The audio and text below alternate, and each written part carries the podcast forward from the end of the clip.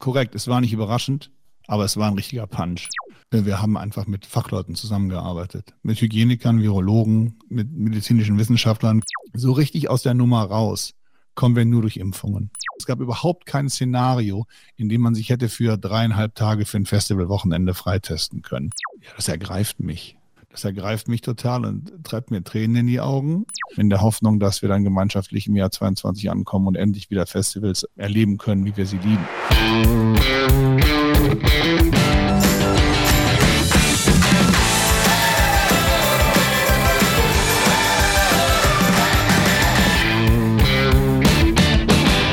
Erneut treffe ich mich heute, noch immer digital, mit dem FKP Scorpio CEO und Festivalbooker, unter anderem vom Hurricane Southside und Deichbrand Festival. Mein Name ist Melle und mit meinem Team bin ich normalerweise jeden Sommer auf den FKP Scorpio Events mit dem Festival Radio Camp FM. Das war zehn Jahre so bis zum Sommer 2020 und einer Pandemie, die uns noch immer beschäftigt. Ein Jahr lang Stillstand, zumindest auf der Bühne. Hinter den Kulissen arbeiten Kulturschaffende fieberhaft an Möglichkeiten, Live-Kultur schnellstmöglich und vor allem sicher wieder möglich zu machen. Wir sprechen in dieser neuen Podcast-Folge über die nach wie vor hohe Unsicherheit im Live-Sektor, den anfänglich schwierigen Dialog mit der Politik und die unbändige Vorfreude auf die Rückkehr der Kultur. Doch der Weg dorthin ist steinig. Das zweite Jahr ohne Hurricane und Southside, die deprimierende Lehre im Büro und Teams, die sich nur noch digital sehen, hinterlassen bei uns allen ihre Spuren. Es gibt viel zu besprechen. Hallo Stefan. Hallo, guten Tag. Ist eine Weile her, dass wir gesprochen haben, wahrscheinlich sogar ziemlich genau ein Jahr, würde ich schätzen.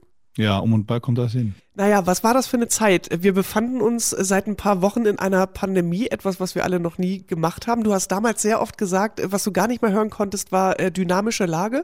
Daran hat sich jetzt in den letzten zwölf Monaten nicht wirklich viel geändert, ne? Nee, absolut nicht. Die Lage ist sehr dynamisch geblieben. Wir haben alle viel dazugelernt, gelernt, wie man manche Dinge macht, auch von vielen Dingen gelernt, wie man sie nicht macht. Damit meine ich aber nicht uns als Veranstalter, sondern uns als Gesellschaft eher. Aber ja, die, die Infektionslage ist immer noch so, dass alles ein wenig schwierig ist. Und wir haben zwar, wie gesagt, Fortschritte im, im Gesamten irgendwie gemacht, sind aber auch nach einem Jahr jetzt immer noch nicht da wieder angekommen, wo wir eigentlich sein wollten. Ich glaube, dass es ganz viel äh, gibt, ähm, worüber wir reden sollten. Ich weiß gar nicht. Ich, am besten, wir fangen einfach mal da an, wo wir quasi letztes Jahr aufgehört hatten. Das war in einer Phase, wo ihr noch sehr, sehr, sehr beschäftigt wart, nämlich damit quasi das Festival äh, 2020 ich sage jetzt einfach mal zu verschieben in das nächste Jahr, in das Jahr 2021. Und damals, äh, damals hast du ja auch gesagt, irgendwie, jetzt gerade haben hier noch viele sehr viel zu tun, weil natürlich Partner ähm, be benachrichtigt. Also das Gute war ja vermutlich, dass man niemandem mehr erklären musste, warum. Ähm, nichtsdestotrotz musste das ja quasi offiziell irgendwie passieren. Aber dann kam ja sicherlich mal ein Punkt, wo auch ein bisschen mehr Ruhe einkehrte. Wann war das? Ja, das ist eine sehr gute Frage und auch eine Frage der Perspektive. Wir haben dann ja im letzten Jahr die Festivals auf 21 verschoben, und sehr über die Solidarität aller Besucherinnen und Besucher und alle Künstlerinnen und Künstler gefreut und haben dann gemeinschaftlich die Reise nach 21 angetreten, haben dann die digitalen Editionen unserer Festivals gefeiert, die auch wahnsinnig gut angekommen sind, wofür wir auch sehr dankbar waren. Tolle Unterstützung der ganzen Acts, die da mitgemacht haben und, und aller, die da irgendwie dazu beigetragen haben, dass es, naja, ein unvergessliches Wochenende wurde. Es war ja auch ganz am Anfang der Pandemie. Mittlerweile hat man ja sehr viel Digitales erlebt und mittlerweile können Leute auch Screens nicht mehr sehen, weil sowieso das ganze Leben aus dem Starren auf Handy, iPad, Fernsehen, Computer, was auch immer besteht. Das war damals noch anders, darum hatten wir da wirklich einen ganz tollen Erfolg und auch ein tolles Wochenende gemessen an den Umständen, die wir hatten. Und ja, damals war die Devise, wir reisen gemeinsam nach 21, dann wird der Virus weg sein und alles wird deutlich besser. Heute wissen wir, das kam nicht ganz so, da sprechen wir gleich noch drüber. Etwas ruhiger wurde es ähm, für viele in der Firma dann tatsächlich nach dem Sommer, nachdem alle Tournee-Shows ähm, verschoben wurden, nachdem die digitalen Editionen der Festivals fertig waren, sind die meisten bei uns im Team in sehr hohe Kurzarbeitsraten gegangen. Einige waren das auch schon von Anfang an und viele sind es auch immer noch. Seitdem ist halt für viele ähm, die Situation, dass, dass sie ihrer Arbeit ihrem Beruf, den sie lieben, ähm, nicht nur bei uns, sondern auch in der ganzen Wertschöpfungskette, die da so hinten dran hängt an unserer Branche, nicht mehr nachgehen können. Und das ist halt eines der Hauptprobleme. Für mich, um das auch zu beantworten, war es natürlich vollkommen anders. Wir haben endlos Gespräche mit der Politik geführt, auf Bundes-, auf Landes- und kommunaler Ebene, aber vor allem auch auf Bundesebene. Es gab die November, Dezember Hilfen, es gab die Überbrückungshilfen, es gab den Neustart Kultur, den ich auch in meiner Eigenschaft als Vorstand des BDKVs, das ist der Bundesverband der Konzert- und Veranstaltungswirtschaft, mitgestaltet habe. Ja, wir saßen ständig an irgendwelchen Tischen, wir mussten voneinander lernen, die Politik kannte uns nicht, wir kannten die Politik nicht. Also irgendwie kennt man sich ja schon, aber ähm, da können wir vielleicht im Detail auch noch gleich drauf eingehen. Und es gab halt wahnsinnig viel zu tun. Auch unsere, unsere naja, Firmen, die wir so haben, die vielen Festivals und die vielen Menschen, die für uns arbeiten, versuchen sauber durch die Pandemie zu führen, mit all den Fragezeichen, die wir auch ständig hatten.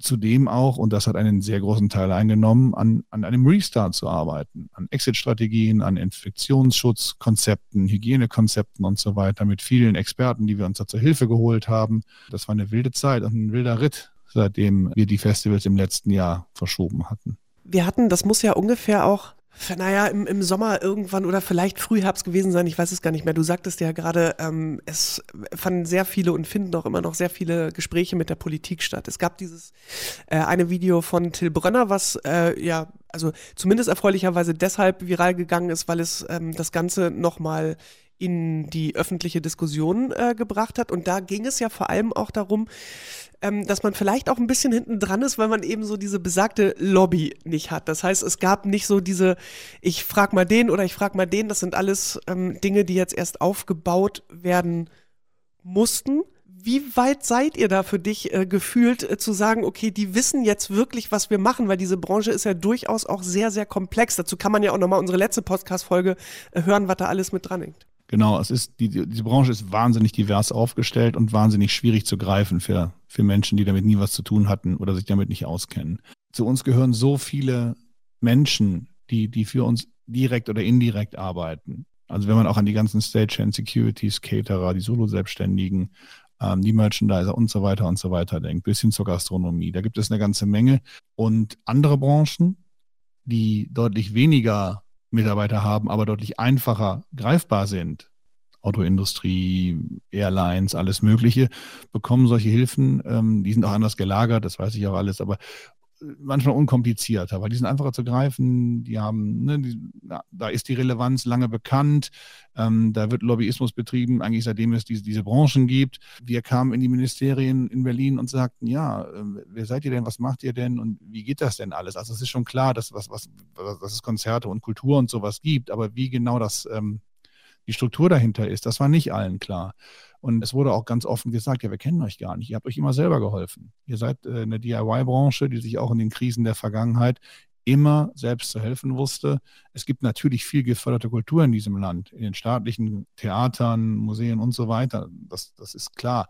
Nur, nur die, der größte Teil der Kultur ist privatwirtschaftlich. Und wir haben uns immer selber geholfen. Klar, es sind verschiedene Projekte hier und da mal bezuschusst worden, aber, aber das war eine völlig neue Dimension und was ganz anderes. Und man musste sich gegenseitig verstehen lernen. Auch wir mussten lernen, dass man nicht einfach äh, mit der Schubkarre Geld irgendwo hinkippen kann als Ministerium, sondern dass es da gewisse Förderrichtlinien auch auf EU-Ebene und so weiter gibt, die es zu beachten gilt.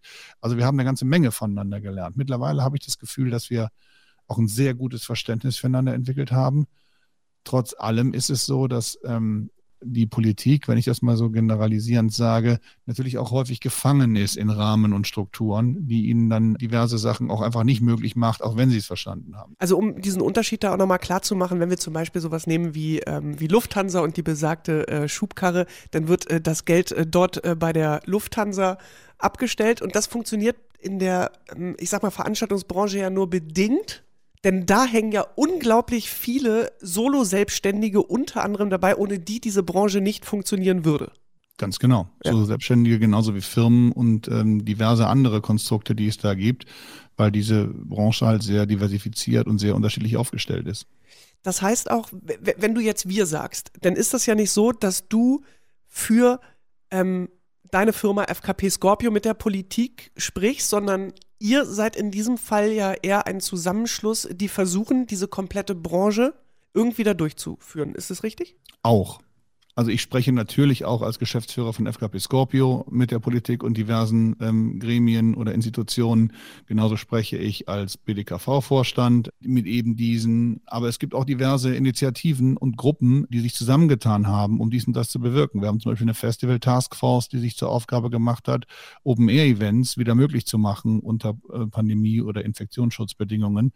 Und es gibt halt diverse Dinge dieser Art. Aber es ist ein großes Wir. Und das ist eigentlich auch das, was die Krise gezeigt hat dass wir, wenn wir zusammenhalten, und das ist das erste Mal in der Geschichte, glaube ich, unserer Branche so, dass alle an einem Strang ziehen, weil wir zum ersten Mal alle in einem Boot sitzen, dass, dass das äh, Konkurrenzdenken, ähm, was vorher sehr dominant vielleicht äh, in die eine oder andere Richtung da war, deutlich abgeschwächt ist und man wirklich an einem Strang zieht, um irgendwann gemeinschaftlich wieder da anzukommen, wo wir das machen können, was wir lieben. Und das sind Konzerte, Events und Kultur aller Art. Ja, äh, interessanterweise ist es ja auch, zieht sich das durch so vieles durch, wo man vielleicht vorher gar keine Berührungspunkte hat. Also wenn du zum Beispiel irgendwie, macht ja sowas auch, ihr habt ein Indie-Festival, aber wenn man jetzt mit Leuten spricht, die zum Beispiel sich auf Schlager ähm, fokussieren, ist es am Ende des Tages immer das Gleiche. Absolut. Ja? Also das ist ja auch generell schon bei Veranstaltungen so, dass ein Heavy-Metal-Konzert wird ja nicht anders aufgebaut von der Bühne her als ein Schlagerkonzert oder ein elektronischer Event. Ja. Das ist ja eh so. Und wir haben ja auch all die gleichen Probleme, egal was wir auf die Bühne bringen. Es geht eher darum, Sachen generell wieder sicher und möglich zu machen und auch das Vertrauen der Leute zurückzugewinnen, dass das jetzt wieder geht, man einen, man einen guten Abend oder ein gutes Wochenende haben kann und Kultur wieder genießbar, erlebbar und unter sicheren Bedingungen möglich macht. Genau, und darüber sollten wir jetzt mal ein bisschen genauer sprechen. Du hast jetzt gerade eben die Taskforce äh, schon besprochen. Jetzt wissen wir natürlich zum jetzigen Zeitpunkt, dass eure großen Festivals so auch 2021 nicht stattfinden können. Heißt das, dass die Taskforce quasi das für dieses Jahr nicht realisieren konnte? Oder gibt es noch ähm, Konzepte, die irgendwie anders stattfinden können? Was ist da jetzt, äh, wo seid ihr da gerade? Die Veranstalter mussten sich gemeinschaftlich aufgrund der, der weiterhin bestehenden, sehr unsicheren Infektionslage jetzt erneut dazu entscheiden, die Festivals für 21 zumindest erstmal die Juni- und Juli-Events zu verschieben nach 2022 was wir ein weiteres Mal getan haben und gucken jetzt gemeinschaftlich ins Jahr 2022. Wir haben das sehr offen und transparent, wie wir das immer machen, über unsere sozialen Medien und die Festival-Webseiten und so weiter gespielt. Die Leute haben uns ein weiteres Mal sensationell unterstützt. Also da auch an alle, die das hören und sich angesprochen fühlen, ein riesiges Dankeschön dafür. Wir sind gerade dabei, die Künstler wieder einzusammeln, aber dazu vielleicht auch gleich später mehr.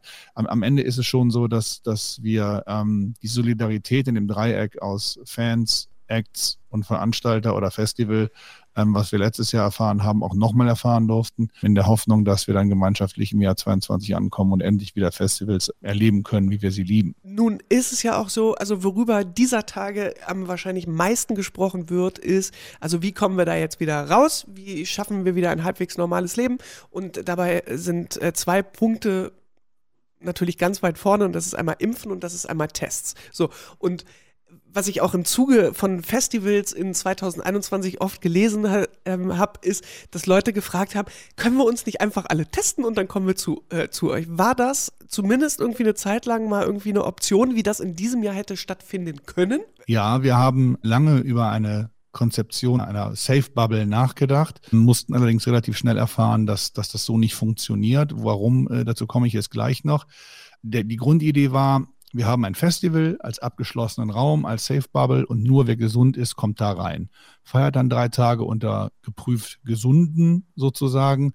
Da haben wir aber dann festgestellt, dass das überhaupt nicht funktionierte, weil die Schnelltests, die wir haben, die Antigen-Schnelltests vor allem, die machen es nicht möglich, dass man sich länger als, da gehen die Zahlen ein bisschen auseinander, aber irgendwas zwischen sechs und zwölf Stunden freitestet. Manchmal auch 24 Stunden, je nach Test und auch je nach ähm, Ort. Das ist über die Bundesländer nicht einheitlich geregelt tatsächlich.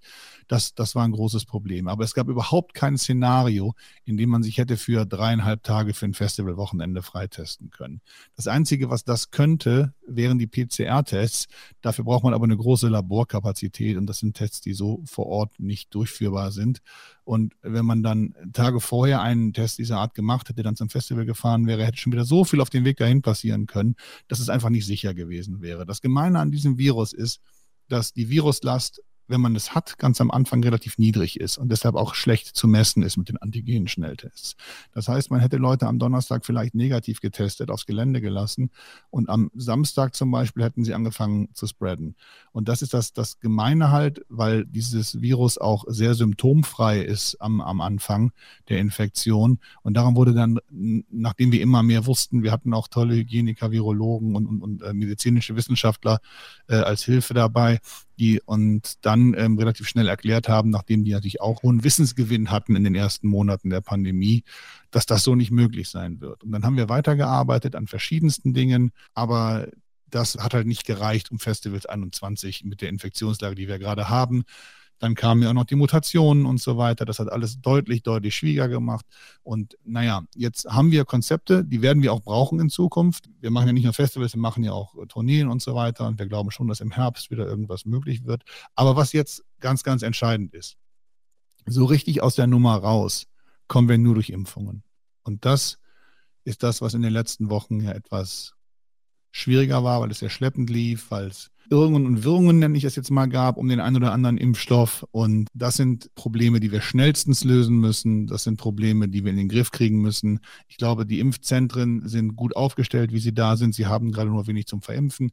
Ich gebe auch niemandem die Schuld dafür explizit. Ich sage nur, wir müssen aus den Fehlern, die wir gemacht haben, lernen und da nach vorne gucken, um das schnellstmöglich hinzubekommen. Denn nur wenn wir das schaffen, kommen wir auch zurück zur Normalität. Lass uns da auch mal ein bisschen hinter oder lass uns quasi einen Blick hinter die Kulissen werfen.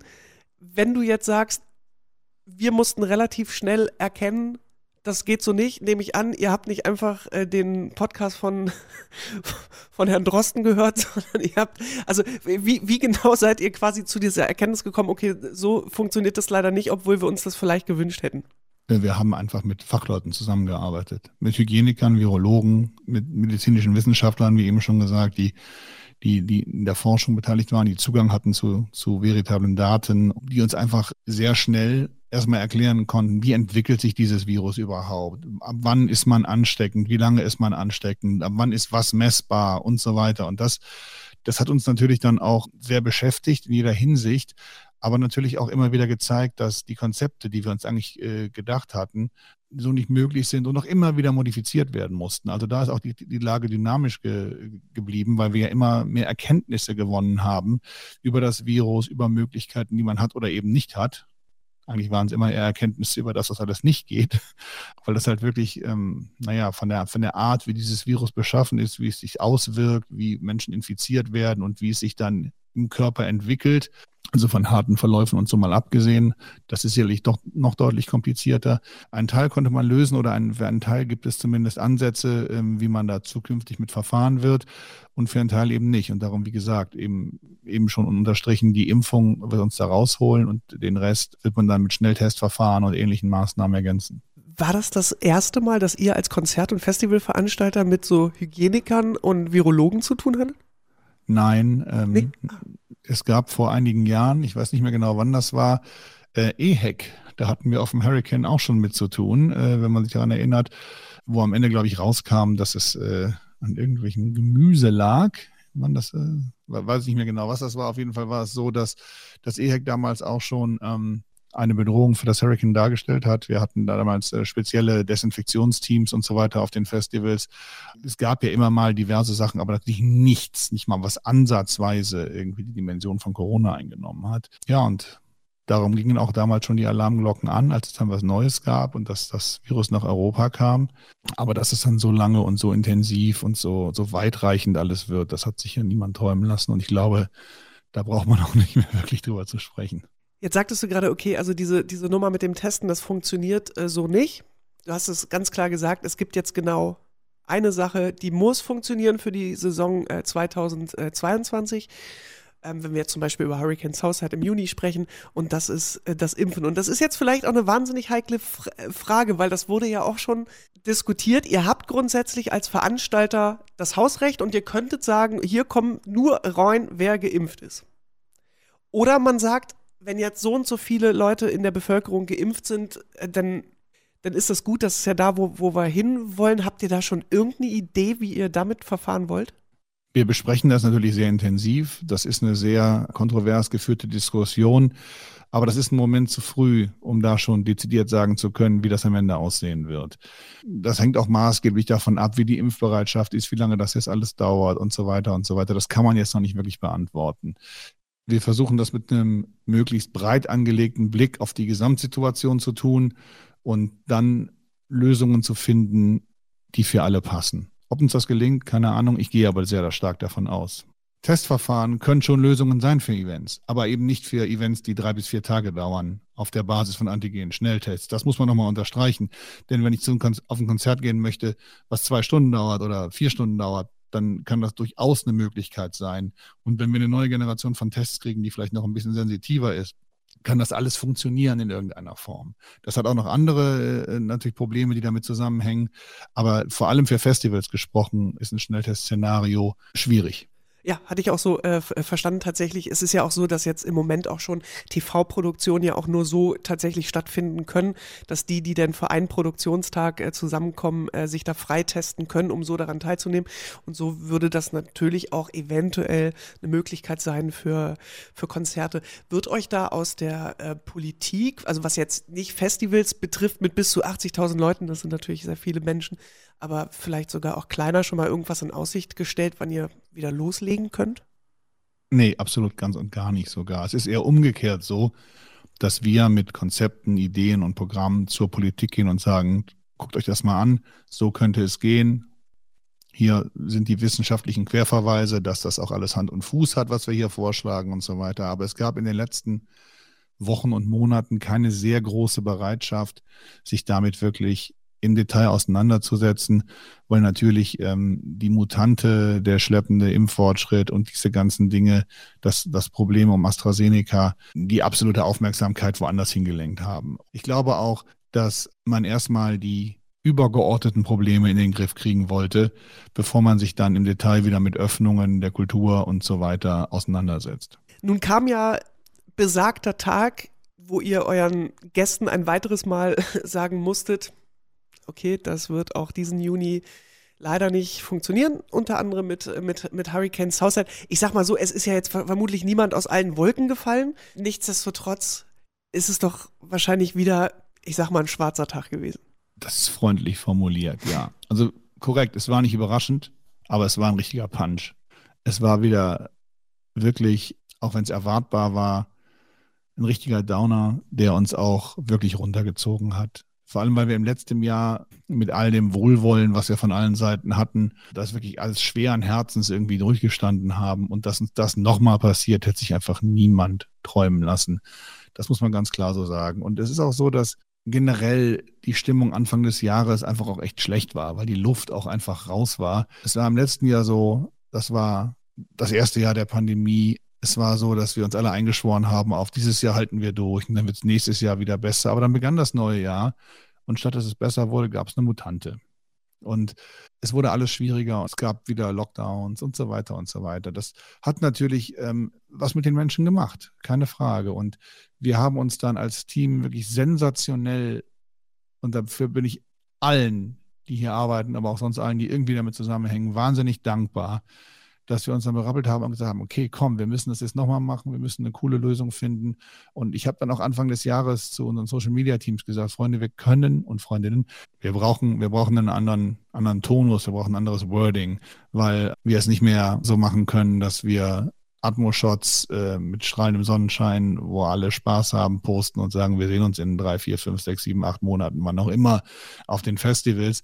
Das, das funktioniert nicht mehr. Das glauben wir uns selbst nicht mehr und das, das kauft uns auch keiner ab. Wir waren aber zu dem Zeitpunkt noch nicht in der Lage zu sagen, die Festivals finden nicht statt. Das wollten wir auch gar nicht. Wir wollten aber ehrlich und transparent und offen sein und haben gesagt, ey, wir wissen selber nicht, was, was passiert diesen Sommer. Wir haben dieselben Fragezeichen, die ihr auch habt.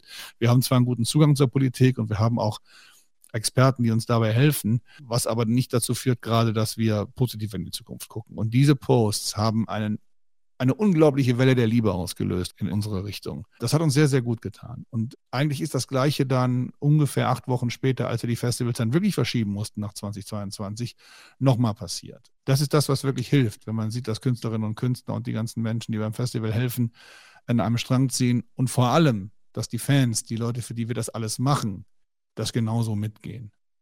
Und uns wirklich aufmunternde Nachrichten bei, bei, bei Facebook, Instagram, was weiß ich, wo schreiben und sagen, ja, finden wir irgendwie auch scheiße jetzt, aber das ist etwas, was natürlich erwartbar war in erster Linie, aber auch, wo keiner was für kann. Und wir müssen einfach jetzt zusammen stabil bleiben und gucken, dass wir dann zumindest 22 das so wieder zelebrieren können, was wir lieben und weswegen wir auf, Festivals gehen, Festivals an sich gern haben und das genau so zurückbekommen wollen, neben vielen anderen Dingen, die uns auch verloren gegangen sind in der letzten Zeit wir kennen uns ja jetzt auch schon äh, eine Weile und du bist ja, also auch jetzt in, dein, in, in der Pandemie, so habe ich dich da auch äh, kennengelernt, jemand, der sagt, irgendwie, es hilft jetzt alles nichts, da müssen wir jetzt irgendwie durch.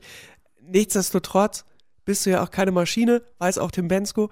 Äh, was waren so Momente, wo auch dir mal irgendwie der, der Kopf auf die Tischplatte gefallen ist und gesagt, echt jetzt? Ja, wir hatten diese Momente immer wieder. Was mich immer sehr mitgenommen hat, war vor allem, wenn ich gemerkt habe, dass es dem Team oder Teilen des Teams nicht besonders gut ging.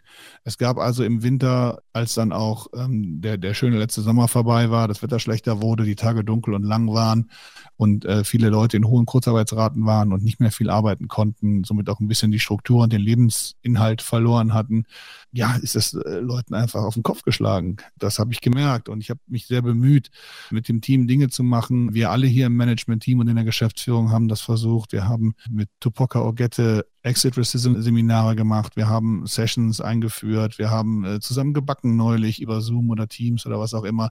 Wir, wir haben schon eine ganze Menge gemacht. Neben der Arbeit, die auch zu tun war, nämlich irgendwelche Tourkonzerte vier bis sechs Mal zu verschieben. Aber natürlich hat einen das mitgenommen. Und immer wenn man Morgenluft witterte, ist halt irgendwas anderes passiert, was die Sache wieder schwieriger oder langwieriger oder was auch immer gemacht hat. Dann gab es einen Impfstoff, der war dann nicht verfügbar. Dann gab es dies, dann gab es das. Es war, war, war, immer problematisch. Und was, was glaube ich, der, der letzte echte Downer war, ist, äh, als die Mutanten kamen und beim Sequenzieren dann gemerkt wurde, dass die Quoten der Mutante, die auch viel ansteckender ist und viel höhere Tendenz zu schweren Verläufen hat und so weiter, einfach so, so wahnsinnig um sich gegriffen und so viel übernommen hat. Und wir gemerkt haben, ja, das, das dauert hier einfach noch eine ganze Weile. Und dann natürlich auch diese Firma mit Volkert und dem Management-Team zusammen und diversen anderen so durch diese Pandemie zu lenken, war nicht einfach. Und ich kann mich einfach im Prinzip nur beim Team und bei allen bedanken, dass wir diese Reise gemeinsam so meistern und, und hoffe, dass äh, wir jetzt, auch wenn der Tunnel vielleicht ein bisschen länger ist, aber das Licht am Ende sehen und da jetzt so durchkommen, dass es demnächst wieder so wird. Vielleicht nicht sofort, wie es vorher mal war, aber sehr nah dran. Ich glaube, du hast gerade einen ganz wesentlichen Punkt äh, genannt. Das sind ja auch, ist ja auch der soziale äh, Aspekt an dieser ganzen Geschichte. Nur mal aus einer persönlichen Warte. Seit zehn Jahren fahre ich im Sommer mit euch auf äh, Festivals. Das ist ein fester Bestandteil. Da sehen wir uns alle, da hängen wir irgendwie ab. Wir haben da eine gute Zeit. Das ist jetzt natürlich das äh, zweite Jahr nicht mehr so. Auch für euch ist es so, dass ihr euch normalerweise täglich im Büro seht. Das ist jetzt auch seit geraumer Zeit nicht mehr so. Und alles kann man halt nicht auffangen digital, ne? Nee, ganz und gar nicht sogar. Also das ist natürlich eine große Hilfe, diese Videocalls. Das ist überhaupt keine Frage. Die hatten wir glücklicherweise auch schon, bevor die Krise losging. Natürlich überhaupt nicht in dieser Intensität. Äh, das ist keine Frage. Aber sie funktionieren auch ganz gut, um den Status quo zu erhalten und Dinge abzuarbeiten und so weiter. Was aber wirklich verloren geht, ist das Soziale und auch das, das Kreative so ein bisschen. So, so Dinge zu entwickeln, ist deutlich schwieriger, als wenn man zusammen in einem Raum an einem Tisch ist und so die Dynamik spürt und und man gemeinschaftlich an irgendwas bastelt.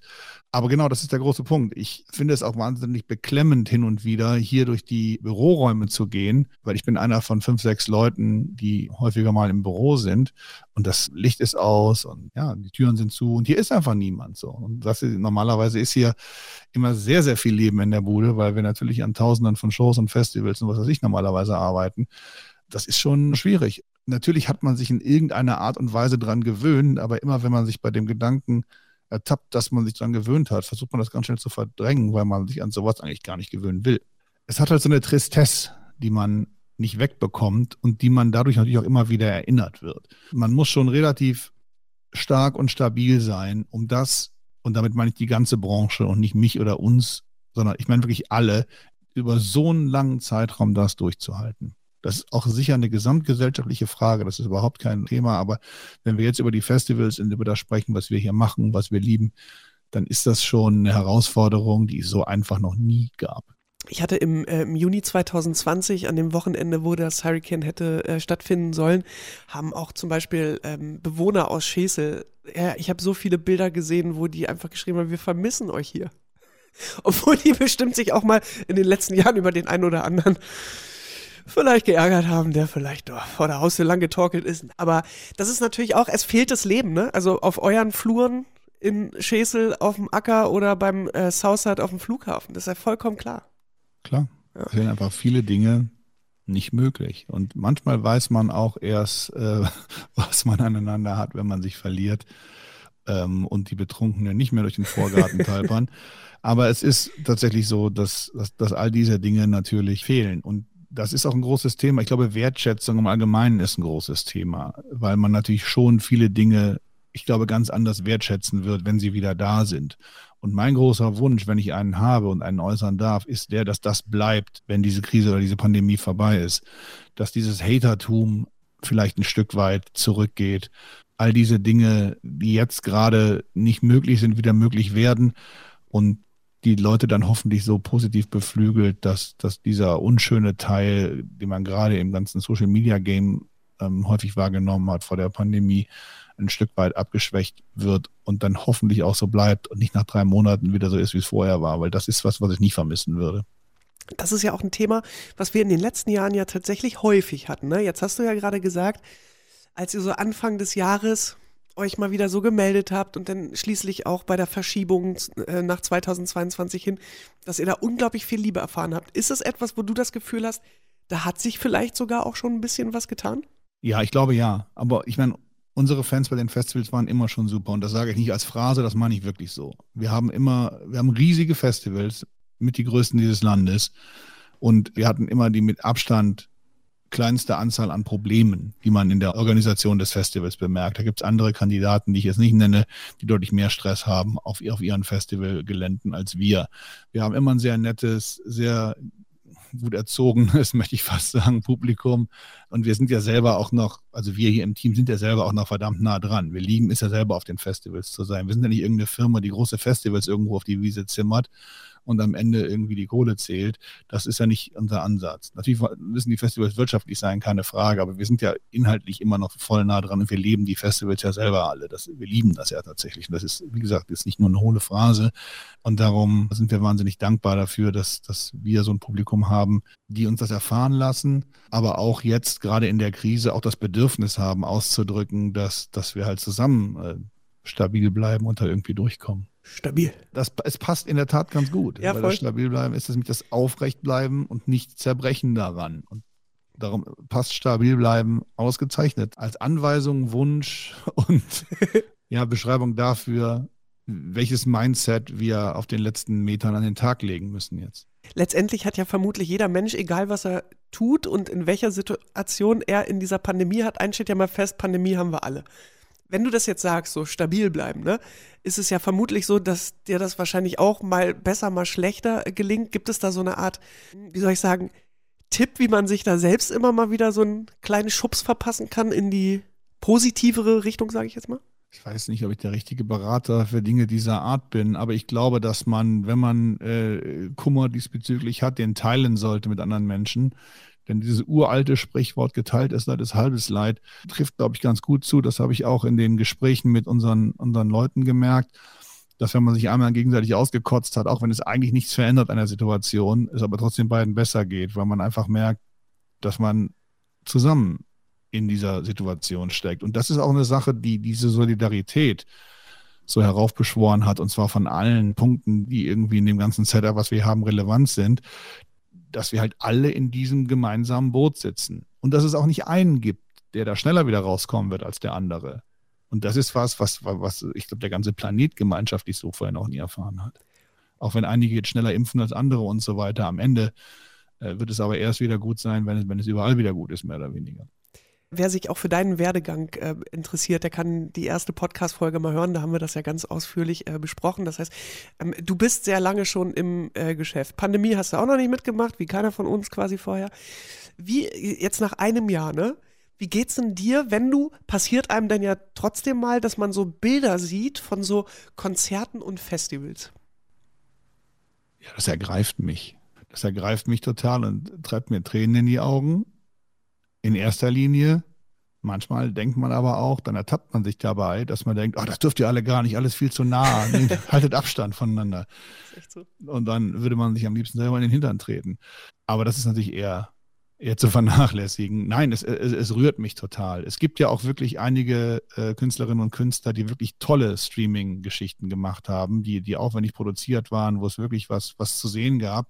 Ich habe sehr viele davon gesehen, sehr viele davon wahrgenommen, weil ich mit vielen Künstlern und Künstlerinnen natürlich auch befreundet bin oder man sich zumindest gut kennt, sagen wir mal so. Und ich finde toll, wie viel Mühe sich gegeben wurde, auch um die Leute zu unterhalten. Natürlich ist es auch für die, für, für, für die Acts gut, irgendwie die Kommunikation über eben diese Tools irgendwie mit, dem, mit den Zuschauerinnen und Zuschauern dieser Fans, die sie haben, zu erhalten. Aber es ist schon natürlich alles nicht das Gleiche. Aber es hat mich gerührt. Und wenn ich jetzt die Festival Aftermovies oder Sachen dieser Art sehe, dann ergreift mich das und dann hoffe ich einfach nur, dass es schnell wieder so wird und wir mit dem Hurricane Swim Team das nächste Hurricane sehr bald eröffnen können.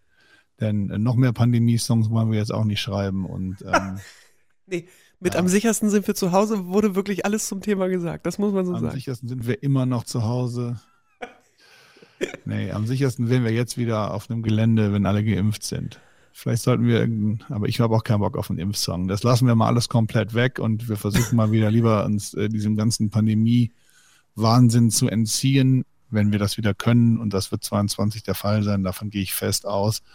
Und dann gucken wir mal wieder, welche positiven Aspekte oder welche anderen Themen. Und wenn es nur ein Sauflied ist, wäre mir dann auch egal. Ähm, dann wieder fokussiert werden. Ich glaube, von Pandemie haben wir dann alle genug gehört, wenn es irgendwann vorbei ist. Ich, ich wünsche mir auch keine Filme darüber. Erstmal nicht zumindest. So in zehn Jahren vielleicht. Da kann man dann mal wieder irgendwas mit, mit Corona sagen oder Pandemie oh, oder so. Das wäre, wenn es so einen Hollywood-Film gäbe, wo, wo alle der Fledermaus hinterherlaufen in Wuhan oder sowas. Das möchte wirklich niemand sehen. Nee, das wollen wir wirklich nicht. Ähm, du, du hattest ja eben gerade schon gesagt, wenn du einen Wunsch hättest, was quasi nach der Pandemie äh, bleibt, ist das, also Wertschätzung vielleicht ein bisschen mehr als äh, vorher.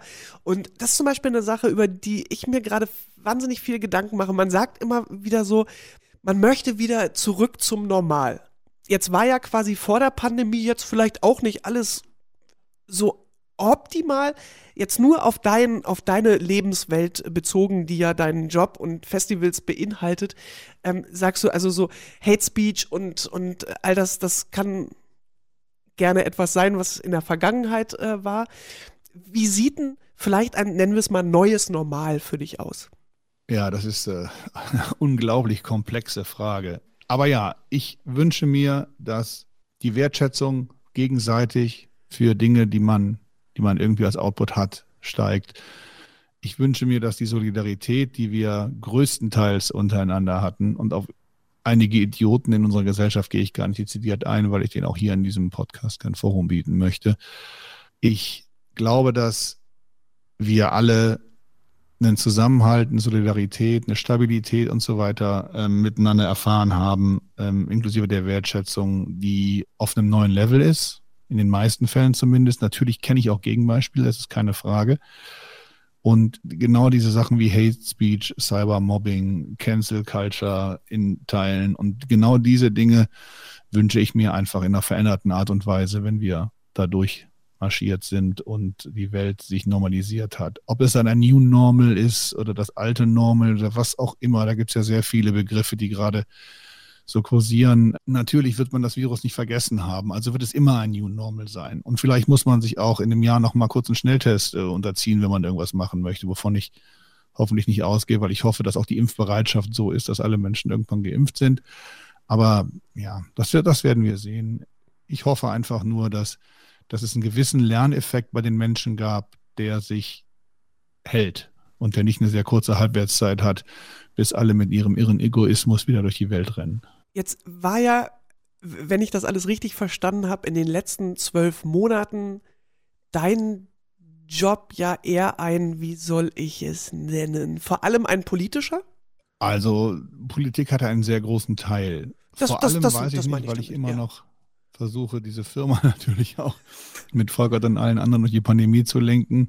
Das, das, das äh, habe ich jetzt aber auch, eigentlich auch mit politisch gemeint. Worauf ich nämlich hinaus wollte, ist, dass ähm, vor, ich sag mal, März 2020 haben wir uns oft über Booking-Angelegenheiten unterhalten und das ist jetzt eine Sache, über die haben wir uns jetzt zwölf Monate lang nicht unterhalten. So. Das ist korrekt. Und jetzt ist, jetzt ist zum Beispiel meine Frage. Ähm, wir haben, wir vor allem, also ich in allererster Linie habe das Festival von 2020 auf 21 äh, verschoben und dann auf 22. Nein, also ernsthaft. Ähm, ihr habt ja quasi von 2020 auf 21 das, das Line-up nicht verändert. Ihr konntet glücklicherweise quasi mit allen Acts äh, übereinkommen. Wir machen das einfach nächstes Jahr.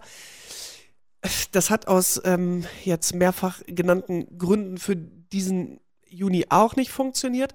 Nun bist du aber ja mit Leib und Seele Booker. Das warst du vor deiner Zeit äh, von FKP Scorpio. Ähm, es tut sich ja trotzdem immer irgendwas. Und was man ja jedes Jahr versucht, ist ja quasi zum Sommer hin die Bedürfnisse, die musikalischen Bedürfnisse seiner Besucher quasi so zu treffen. Ja. Ähm, also wie, wie, genau ist jetzt gerade der Plan? Weil es ist ja trotz alledem, äh, die Musikwelt hat ja nicht aufgehört. Also es, es kommt ja neue Musik und neue Künstler und so weiter und so fort. Ähm, was spielt das gerade für eine, für eine Rolle?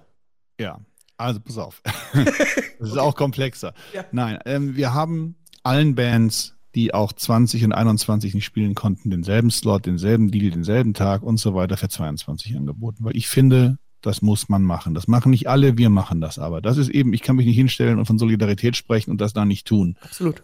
Diese Künstlerinnen und Künstler hatten auch keine Chance, ihre Kunst zu performen auf irgendwelchen Bühnen und haben auch kein Einkommen gehabt. Auch nicht die Crews, die mit ihnen fahren und so weiter und so weiter. Alles, was da dran hängt. Das heißt, wir haben das allen wieder angeboten. Es kann natürlich sein, dass Künstlerinnen und Künstler jetzt sagen, wir machen jetzt doch lieber eine neue Platte. Ich verschiebe das jetzt nicht noch achtmal mit dem alten Album und die, eigentlich möchte ich lieber neue Songs machen. Diese Slots würde man dann mit neuen Acts besetzen, logischerweise. Aber wir haben Anfang des Jahres natürlich in der Vorbereitung, um mal ein Gefühl dafür zu kriegen, was denn überhaupt passiert, wenn wir die jetzt nochmal verschieben, die Festivals, natürlich schon Vorgespräche geführt mit dem ein oder anderen Künstleragenten oder Künstleragentin und so weiter. Und da war dann schon klar, dass ein Großteil der Bands erhalten bleiben wird. Was ich aber auch gar nicht schlimm finde, weil einige dieser Künstler haben einfach seit Jahren nicht mehr live gespielt. Und zwar nicht nur seit der Pandemie. Wir hatten ja auch, auch Bands dabei, die sowieso gerade vorher eine Pause gemacht hatten und dann wieder da waren. Und eigentlich wird das jetzt 22 sogar noch besser als 21, denn die Bands, die 20 neue Platte hatten, hätten 21 keine neue Platte gehabt, aber 22 haben sie wieder eine, weil sie haben nämlich sehr viel Zeit gehabt, zu schreiben und aufzunehmen jetzt. Und insofern werden wir sehr viele, auch wenn das Line-up tatsächlich schon eine Weile dann so kursierte, werden wir ganz viel neue Musik und ganz viel neue Songs und auch Alben mit dem Gepäck haben. Und ich glaube, dass, dass, dass, dass die Menschen da draußen dann sowieso Festivals so vermisst haben und sich so freuen, all diese Bands zu sehen, dass ich jetzt nicht anfangen muss, Bands rauszuschmeißen, weil der eine Act drei Chartplätze höher platziert war oder ein bisschen heißer ist, was sowieso alles immer schwer zu definieren ist. Und insofern fahren wir, glaube ich, schon ganz gut. Und wir haben auch da von der, von, von der, von der Künstlerseite äh, extrem viel Liebe erfahren, weil wir das über alle unsere Festivals gleichermaßen kompromisslos sofort mit der Absage allen den neuen Slot geschickt haben. Nicht diskutiert oder sonst irgendwas. Einfach zusammen nach vorne gucken. Das, was, das, was wir erfahren haben von unseren Besucherinnen und Besuchern, darum spreche ich immer von dem Dreieck zwischen Acts, Fans und uns, dann muss es auch in die andere Richtung gelten. Und so sind wir, glaube ich, alle ganz happy, wenn es denn endlich mal stattfindet. Der Zeitpunkt, den ihr gewählt habt, es war der 10. März, um zu sagen, liebe Hurricane und Southside-BesucherInnen wird dann doch 2022. Das wart ja nicht nur ihr, das waren ja im Grunde genommen alle großen Festivals im Bereich Juni und Juli, die das quasi bekannt gegeben haben.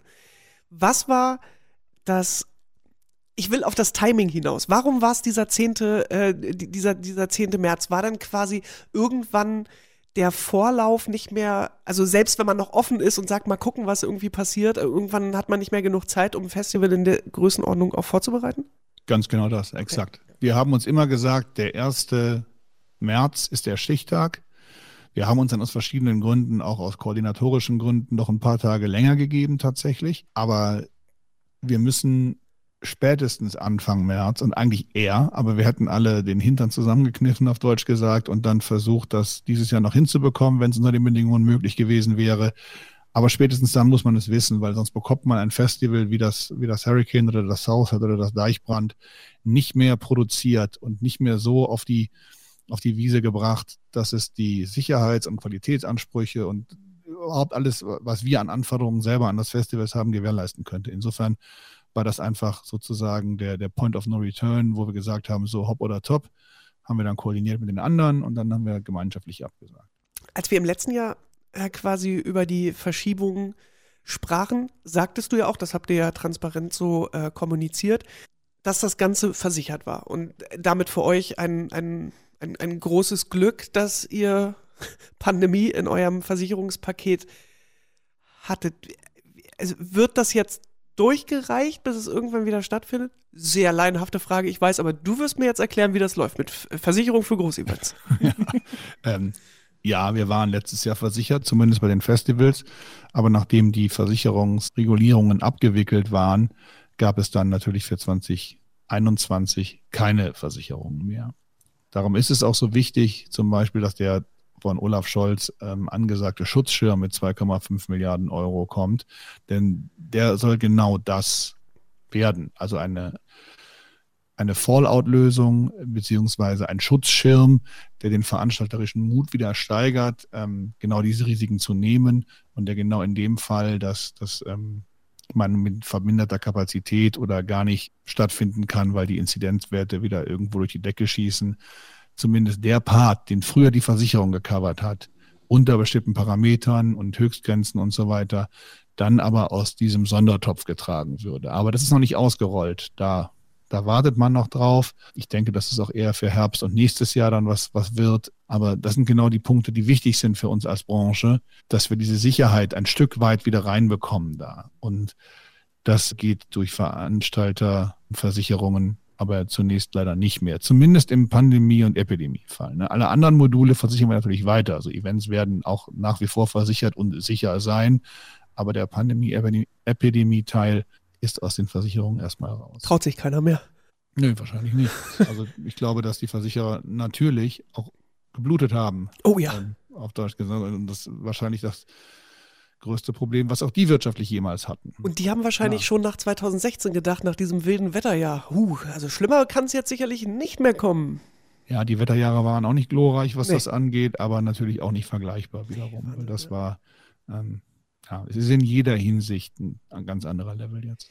Wie ist denn ähm, quasi so die Wasserstandsmeldung in Sachen, du sagtest ja gerade schon, dieser Schutz, äh, Schutzschirm von, von äh, Olaf Scholz. Wie geht es der Branche an sich so?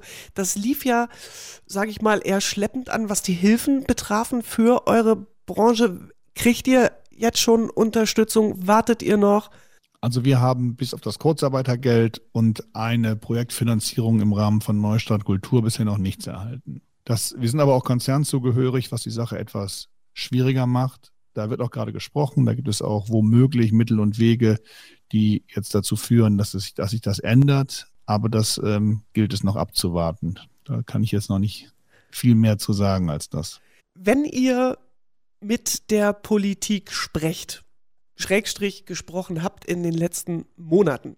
Das ist jetzt wahrscheinlich sehr salopp gesagt, aber gibt es da auch so eine Art, wie soll ich das sagen, so Verhandlungen? Was ist, wenn wir es kleiner machen? 80.000 Menschen, das ist jetzt die, glaube ich, die Maximalkapazität vom, vom Hurricane zum Beispiel. Das ist natürlich eine Menge Holz, will meinen viele Menschen. Dass man dann irgendwie sagt, was ist, wenn es weniger sind? Würde das funktionieren?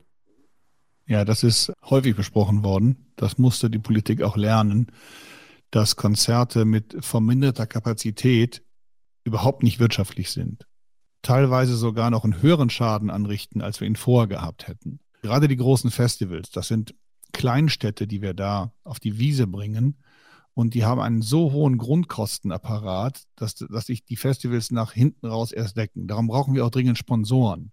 Und all die anderen ähm, Punkte, die da on top kommen, neben dem Ticket, was verkauft wird, weil das sonst nicht zu rechnen ist. Und, und, und ein Hurricane Festival mit 30.000 oder 40.000 Leuten würde sich nicht rechnen lassen. Also ganz und gar nicht. Man könnte diesen Apparat nicht so aufbauen das Festival steht ja für was. Und wenn wir das Fest, wenn wir die Festivalmarke aber auch nicht so aufleben lassen können, dann würden wir es auch nicht machen. Dann würden wir irgendwas anderes machen und es anders nennen. Es gab ja auch Konzepte mit tausend Leuten und Picknickdecken und, und, und, ähnlichen Sachen letzten Sommer. Das, das würde ich aber nicht Hurricane nennen oder sonst irgendwie. Das ist dann halt was anderes. Ist auch gut. Das hat vielleicht seine Berechtigung, aber auch wirtschaftlich waren diese Konzepte nicht. Das heißt, wenn es nicht möglich ist, mit einer anständigen Kapazität an den Start zu gehen, dann ist es fast unmöglich, Veranstaltungen auf eine naja, wirtschaftlich solide Art und Weise durchzuführen. Es gibt sicherlich viele deutsche Künstler, die das auch genutzt haben für sich letzten Sommer, die viel gespielt haben, die normalerweise vielleicht auch mehr Geld bekommen, gesagt haben, aber nee, ich habe Bock, ich spiele jetzt hier und ich spiele jetzt da. Das ist doch völlig in Ordnung. Aber es ist kein einziger internationaler Künstler von uns da gewesen. Und wir haben über 750 Künstler bei uns im Roster, äh, von denen 98 Prozent international sind. Also das ist auch, das muss man halt auch bedenken. Man denkt ja immer, ach, es geht eine Menge und ist eine Menge los. Am Ende ist es aber schon so, dass das auch nur ein kleiner Ausschnitt von dem ist, was, was möglich ist und was es auch sein soll in einer sehr diversen kulturellen Vielfalt. Es gibt Veranstaltungen, die man kleiner durchführen kann, durchaus. Da machen wir auch richtig viel von. Wir haben auch super viele kleine Künstler in kleinen Clubs. Aber die, die, die größeren Geschichten kleiner durchzuführen, das ist was, was nicht funktioniert und was die Kosten auch nicht decken würde. Und zumal man ja auch, ich kann ja zum Beispiel mal das äh, Beispiel sagen, ähm, äh, die Leoniden zum Beispiel, mit denen habe ich sehr früh in der Pandemie auch gesprochen, die auch gesagt haben, ey, ich verstehe das, dass Kollegen, die diese Alternativen spielen, irgendwie Autokino, Picknick und so weiter, verstehen wir alles. Aber so funktioniert unsere Band nicht. Das ist ja genau das, was du auch sagst, ne? Also natürlich könnte man jetzt auch 1000 Picknickdecken irgendwie in Schäsel auf den Acker packen, aber es ist eben nicht das Hurricane.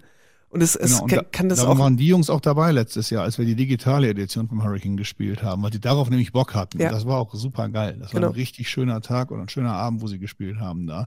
Und da hatten sie auch Bock drauf dann. Aber generell kann ich verstehen da. Aber es ist sehr unterschiedlich. Es gibt auch mit den Autokinos damals. Es gab Künstler, die wollten das unbedingt probieren, haben es zweimal gemacht und haben gesagt, das war das Schlimmste ever, das will ich nie wieder machen. Andere haben äh, zwölf Shows gespielt vor Autos und dachten, ja, ist halt jetzt so, ist ganz nett. Es ist halt sehr, sehr unterschiedlich, wie das wahrgenommen wird, weil Menschen auch einfach sehr verschieden sind, was das angeht ich glaube, ich als Künstler hätte es auch einmal probiert, einfach nur, dass man in zehn Jahren äh, sagen konnte, ich war damals auch mit dabei bei den Autokinos. Wer hätte das gedacht, dass Autokinos wieder so eine Renaissance äh, erleben? Im zweiten Teil des letzten Sommers war das aber ja auch schon anders. Da gab es dann ja auch Sachen mit Strandkörben und Picknickdecken und sowas. Das war dann schon ein bisschen besser. Zumindest konnte man die Leute auch sehen und ja. nicht nur ihre Kühlerhauben oder Motorhauben. ähm, aber ich will da auch gar nicht, also das ist überhaupt nicht respektierlich gemeint. Ich, ich, ich ähm, habe hohe Achtung vor jedem, der, der versucht, Kultur in Krisenzeiten möglich Voll. zu machen. Aber es waren natürlich viele Sachen dabei, die, die, die wirklich jetzt, wenn man, wenn man genauer hinguckt, jetzt nicht so toll waren am Ende. Aber sie sind sicherlich ein Teil für die Geschichtsbücher, die man sich dann irgendwann anguckt, wenn Corona vorbei ist. Das glaube ich auch. Nun ist es ja so, da haben wir ja auch schon in der Podcast-Folge drüber gesprochen, wo du so ein bisschen versucht hast zu umreißen, was so außerhalb einer Pandemie dein Job ist. Und das ist natürlich auch, ähm, ähm, du hattest damals äh, darüber gesprochen, dass ihr euch ähm, an mehreren Terminen im Jahr trifft sich die Branche, und zwar die weltweite Branche, auf Konferenzen. Das ist jetzt auch, glaube ich, wenn ich das alles richtig verfolgt habe, eher so digital, wenn überhaupt passiert. Ähm, aber also sicherlich ist da ja auch ein, die ein oder andere äh, persönliche äh, Bekanntschaft bei rumgekommen, mit Kollegen zum Beispiel aus den USA, die jetzt, glaube ich, vergleichsmäßig mit dem Impfen schon mal ein bisschen weiter sind und vielleicht ja auch als Veranstalter in den USA schon mal ein bisschen näher dran an dem, wie könnte es laufen. Findet da ein weltweiter Austausch statt? Ja, absolut. Es gibt Panels, es gibt Vorträge, es gibt alles Mögliche über die digitalen Konferenzen, aber auch so einberufen, Runden, die immer wieder einberufen werden gerade von Menschen, die das organisieren. Wir machen das auch zum Beispiel, wo wir viele Veranstalter zusammenbringen, wo aber auch dann Politiker und ähm, mit am Tisch sitzen, je nachdem, was, was der Zweck der jeweiligen Runde ist. Ähm, aber es, ist, es gibt einen sehr, sehr regen Austausch. Es gibt auch eine große Neugier über den jeweiligen eigenen Markt hinaus ähm, und zu gucken, wie machen die anderen das, um vielleicht genau zu sehen, ach guck mal, die machen das gut, das ist eine clevere Idee, die hatten wir noch gar nicht, das schlage ich auch mal unseren Politikern vor. Da gibt es eine ganze Menge auf diesem Level, was, was da passiert wo auch viele Gutes bewirkt wurde, wo auch digitale Freundschaften entstanden sind, aber wo man natürlich trotzdem noch nicht die Lösung gefunden hat oder eine Lösung gefunden hat, mit der man jetzt wirklich richtig nach vorne gekommen ist und irgendwie gezaubert hat, dass irgendwas wieder, wieder, wieder, wieder, wieder möglich wird.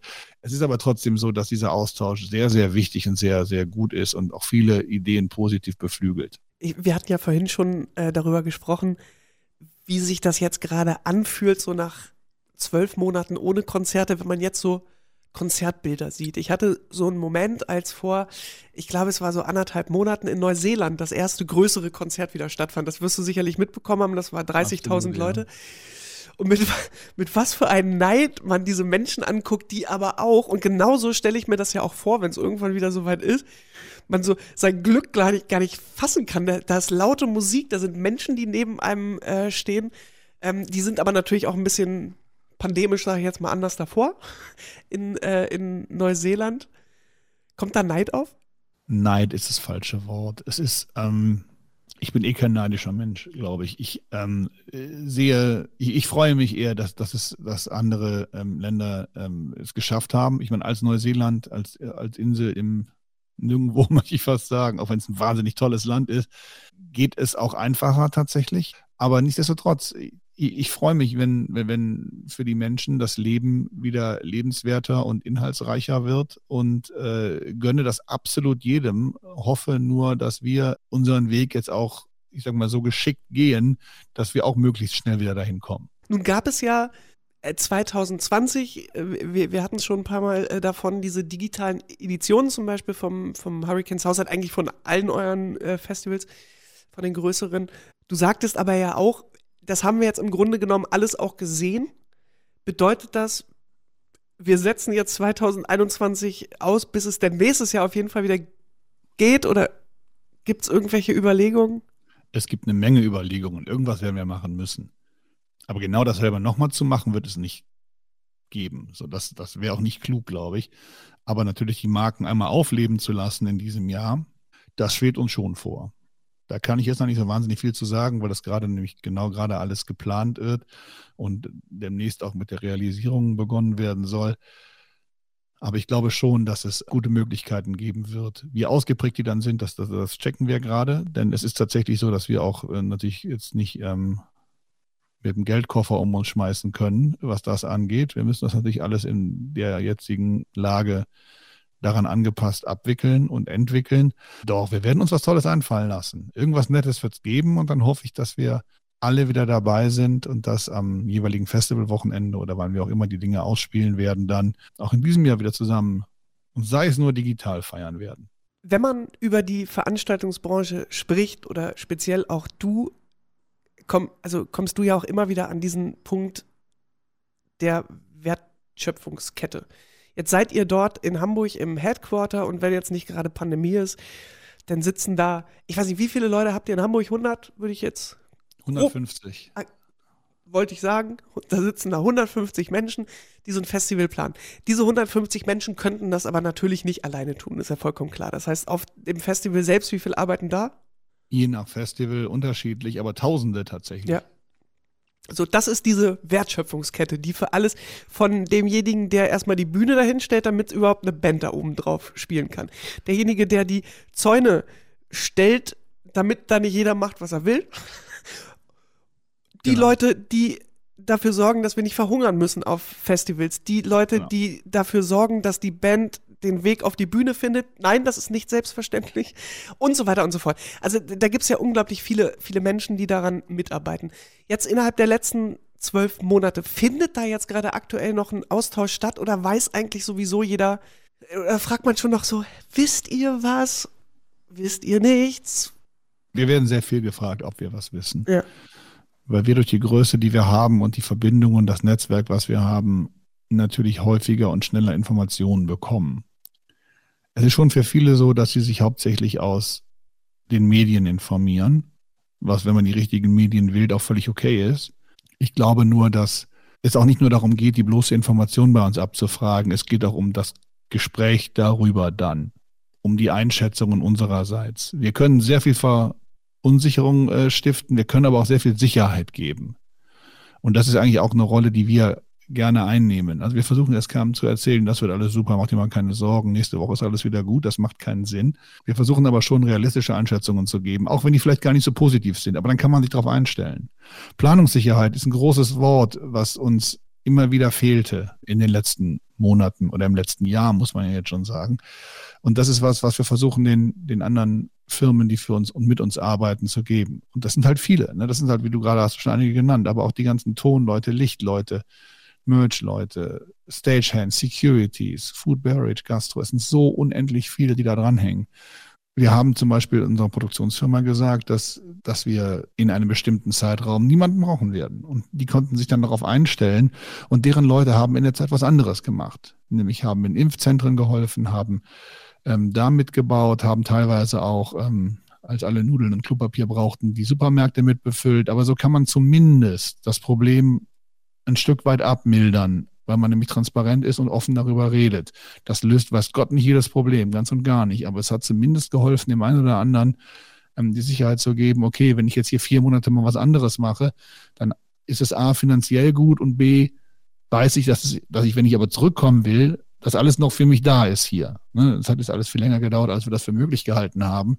Aber es geht auch sehr, sehr viel darum, man redet immer von der Wertschöpfungskette. Das ist so ein, so ein Wort, wo viele gar nicht wissen, was genau da alles drinsteckt.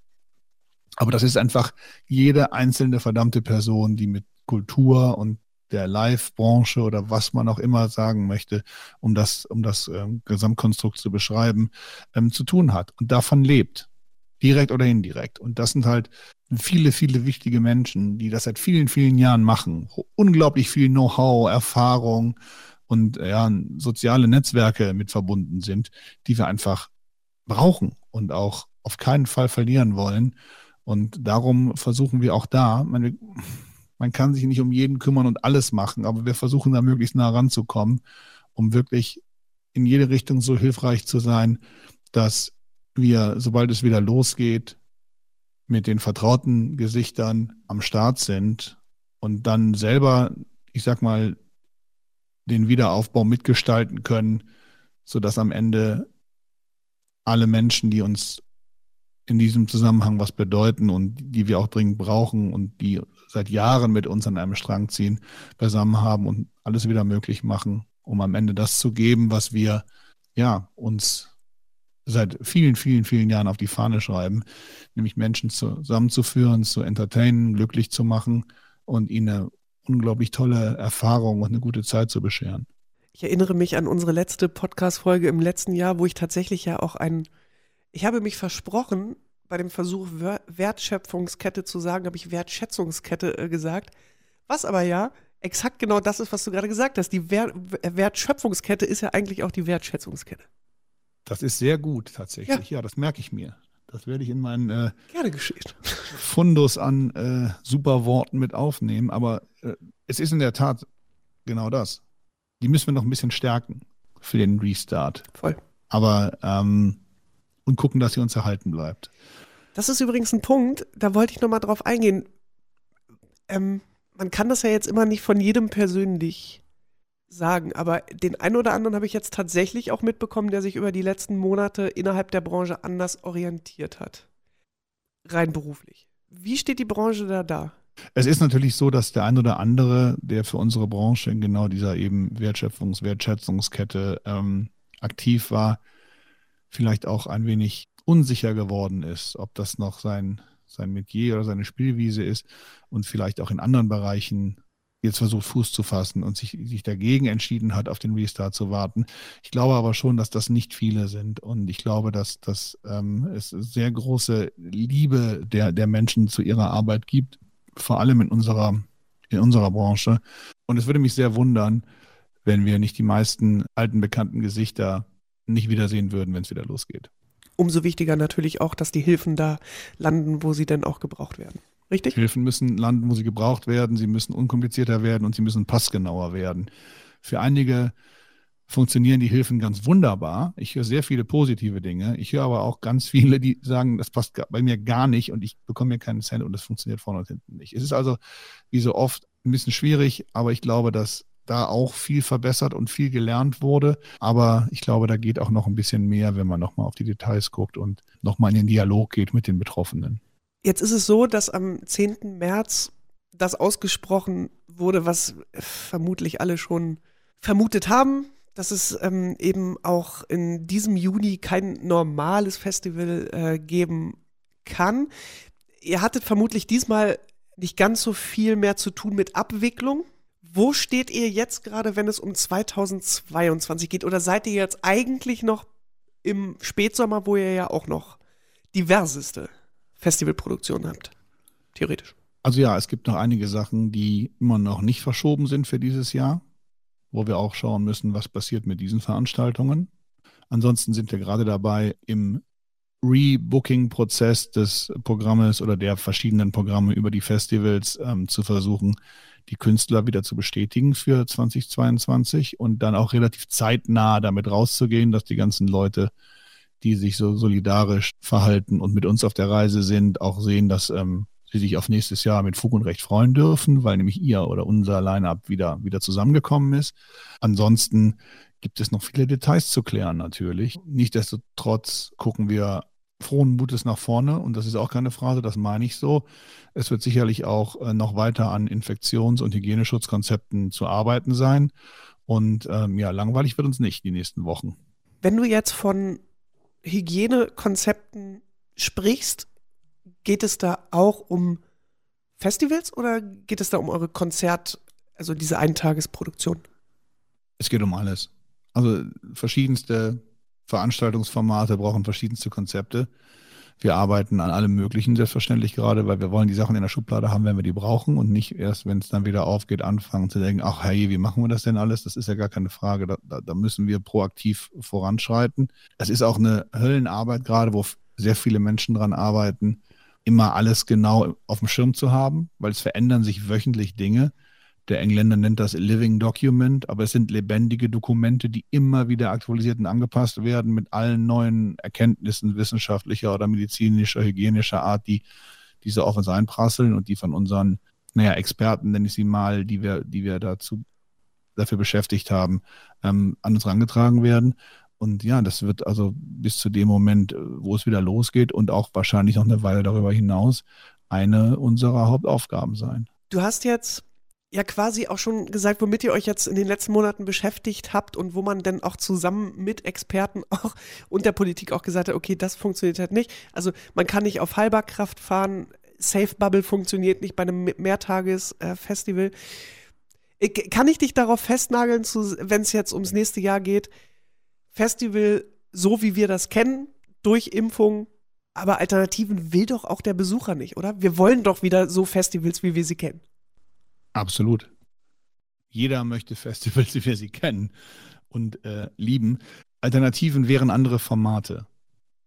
Eine Alternative wäre nicht das Hurricane, das Southside, das Deichbrand, das Highfield oder sonst irgendwas. Das, das, das wollen wir nicht als Alternative. Das wollen wir nämlich genauso, wie es gedacht ist. Ne, mit, dem, mit dem roten Faden und der Markenidentität und so, was dahinter steht. Alternative Konzepte kann man immer darüber reden, das wird aber nicht unter dem Mantel dieser Marken passieren, weil das macht, macht einfach keinen Sinn. Und ähm, wir werden alles dafür tun und ich gehe auch davon aus, dass wir 2022 dann auch wirklich wieder veranstalten können. Selbst wenn man sich die pessimistischsten Hochrechnungen anguckt, was den Impffortschritt angeht und auch wirklich nur das Vakzin verplant, was auch wirklich bestätigt ist als Lieferung, dann müssten wir eigentlich im Herbst durch sein. Natürlich gesetzt den Fall, dass auch alle mitmachen. Die Impfbereitschaft wird ja immer wieder mal abgefragt. Die wird aber auch zunehmend besser. Und ähm, naja, ich bleibe da zuversichtlich, dass wir das alles im, im Laufe dieses Jahres, äh, spätestens im Herbst, mehr oder weniger abgeschlossen haben und dann auch einen ordentlichen zeitlichen Puffer haben, bis die nächste Festivalsaison dann wieder losgeht. Es gibt so ein blödes Sprichwort, aber es ist auch so viel da drin, dass Vorfreude die schönste Freude ist. Natürlich müssen wir diese Vorfreude jetzt auch gerade schon ganz schön lange hochhalten. Aber wir haben jetzt auch das ein oder andere Mal darüber gesprochen, was das. Und wir sind ja nicht die einzigen beiden Menschen, die sich Konzert- oder Festivalbilder angucken und irgendwie so ein, denen irgendwie so ein kalter Schauer über den Rücken läuft oder die Gänsehaut bekommen oder irgendwie so ein, so ein Kribbeln in der Magengegend. Äh, da gibt es ganz viele. Ich glaube, dass es, dass es etwas ist, wo es sich lohnt, sich drauf zu freuen und dass sich da unglaublich viel entladen wird. Und das sicherlich auch, also speziell vielleicht die ersten Jahre oder das erste Jahr dann wieder, wo es nach der Pandemie möglich ist, was, was ultra Besonderes wird. Ja, es gibt Soziologen, die die Roaring Twenties wieder voraussagen. Ähm, also die Zeit nach der Prohibition in Amerika, als wieder Alkohol getrunken werden durfte, man wieder tanzen durfte und nicht nur in irgendwelchen Speakeasy, Bar, Hinterzimmer, Kneipen. Ähm, das ist ein sehr häufig verwendetes Bild in der, in der amerikanischen ähm, Presse, Literatur, was auch immer gerade. Finde ich ein ganz schönes Bild. Oder wie der Sektkorken auf der Flasche, der, der rausknallt und die Party startet. Das ist das, worauf wir uns freuen, das ist das, worauf wir hinarbeiten und werden darauf achten, dass ich habe sehr häufig von, von der gemeinsamen Reise gesprochen heute. Und ich glaube, zum, zum Schluss ist es genau das, was es ist. Wir müssen gucken, dass auf dieser gemeinsamen Reise alle an Bord bleiben, dass alle, haben wir auch schon darüber gesprochen, stabil bleiben und dass wir aufeinander aufpassen, dass wir uns nicht vollschwurbeln lassen und dass wir äh, auch den Menschen, die vielleicht gerade eine andere Meinung haben, irgendwann eine zweite Chance geben, wenn alle wieder zur Vernunft gekommen sind. Ich glaube, dass wir das nur gemeinschaftlich schaffen können in dieser Gesellschaft. Ich glaube, dass sich einige positive Effekte, auch wenn ich davon kaum sprechen mag, entwickelt haben, wenn wir die Wertschätzung und die eben erwähnten, naja, positiven Gefühle es schaffen, noch ein Momentchen oben zu halten, dann werden wir irgendwann auch, und das wird nicht mehr ewig dauern jetzt, äh, wieder da ankommen, wo wir gemeinschaftlich als Gesellschaft hinwollen, sei es im Kleinen, auf unserem Festival oder im Großen, im ganzen Land. Und dann, dann wird auch die Welt wieder eine andere sein und darauf freue ich mich dann am meisten. Ja, Stefan, äh, vielen, vielen Dank. Ich, ich ähm, dynamische Lage bedeutet ja auch immer, dass man überhaupt gar nicht weiß, was jetzt irgendwie als nächstes kommt. Ich, ich hoffe, dass, wenn wir das nächste Mal äh, sprechen, wir ganz, ganz definierte Pläne haben, wie wir dieses, den Sektkorken aus der Flasche fliegen lassen können. Oder vielleicht einfach ein ganz anderes Thema mal, das wäre ja auch schön. Ich habe jetzt genug Corona-Speziale gemacht. Jetzt, jetzt wäre es mal wieder an der Zeit, über, über Line-Ups zu sprechen. Kultur und alles Mögliche, was da dran hängt, zu sprechen. Ja, das wäre schön. Vielen Dank äh, auf jeden Fall äh, für, für deine Zeit. Bleibt stabil. Ganz genau. Und ähm, ich glaube, dass ich im Namen aller spreche, die uns jetzt hier zuhören, außerhalb der Branche, die sagen, wir, wir vermissen euch sehr. Ja, das geht natürlich genau in die andere Richtung genauso, denn nur zusammen geht's und ähm, ja, bleibt gesund, passt auf euch auf und bis ganz bald.